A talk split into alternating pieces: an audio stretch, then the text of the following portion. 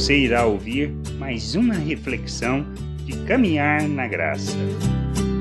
Fiel onde estivermos. No livro de Apocalipse, no capítulo 2, versículo 12 e 13, lemos sobre a situação da igreja de Pérgamo. Ao anjo da igreja em Pérgamo escreve: Estas coisas diz aquele que tem a espada afiada de dois gumes.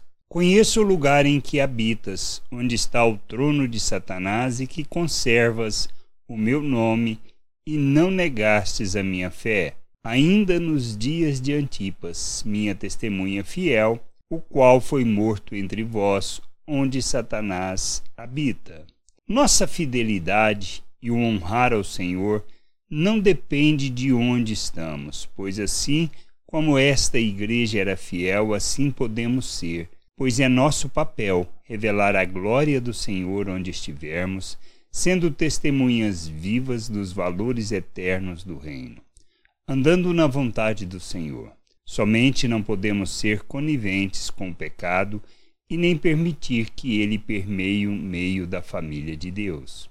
Devemos honrar ao Senhor, ensinando todos a andarem na sua vontade, rejeitando o pecado não permitindo que obras da corrupção humana sejam praticados no meio da família. Temos que viver uma vida de santificação e ensinar o mesmo a todos, para que, rejeitando o pecado e se submetendo ao Pai, possamos ser oferta em favor do mundo, sendo luz, revelando a sua glória e enchendo a terra com conhecimento da sua vontade. De onde estivermos, devemos ser fiéis, fiéis ao Senhor, glorificando-o em tudo o que fizermos, sendo luz e não permitindo que obras da corrupção humana seja comum no meio da família, aceitando o pecado como se fosse normal. Que a gente possa crescer, amadurecer e compreender o que significa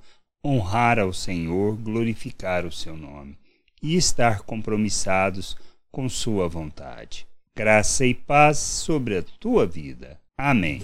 Não deixe de ouvir outras reflexões de caminhar na graça no agregador de podcast de sua preferência. Procure por Caminhar na Graça.